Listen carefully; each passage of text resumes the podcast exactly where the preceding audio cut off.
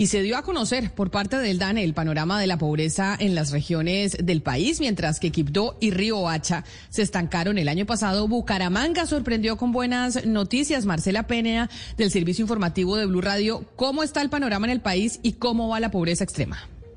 Mire, Quibdó sigue siendo la ciudad con más pobreza en Colombia. El año pasado no hizo prácticamente nada por reducirla. Esta ciudad junto a Hacha, Santa Marta y Valledupar tienen a más de la mitad de su población viviendo en la pobreza.